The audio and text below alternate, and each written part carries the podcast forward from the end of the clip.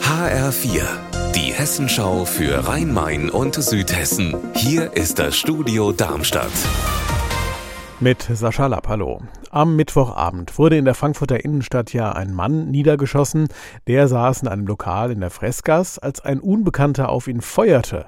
Mit einer Schusswunde am Bein kam er dann ins Krankenhaus. Es gab einen Großeinsatz der Polizei und jetzt ist bekannt geworden, dass es sich bei dem Angeschossenen um ein Mitglied der Rockergruppe Hells Angels handelt.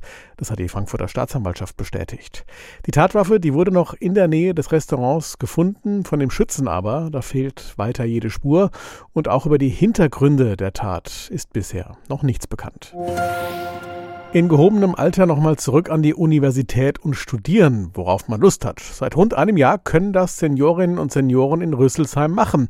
Die erste Bilanz der Stadt ein voller Erfolg. Anna Vogel.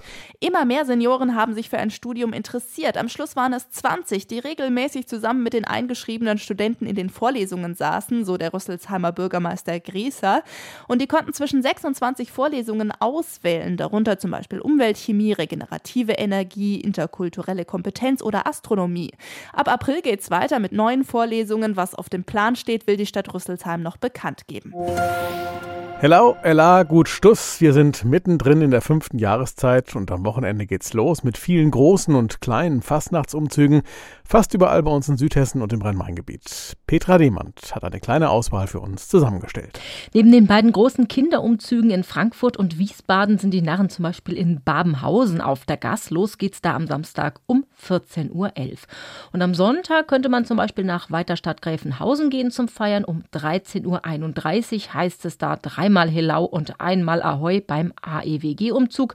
Nur zwei Minuten später geht es im Odenwald rund in Rheinheim-Überau oder Ivero um 13.33 Uhr und um elf Minuten nach zwei sind dann auch die Heppenheimer startklar für ihren Umzug. Das Ende ist offen bei der Abschlussparty am Graben. Unser Wetter in Rhein-Main und Südhessen.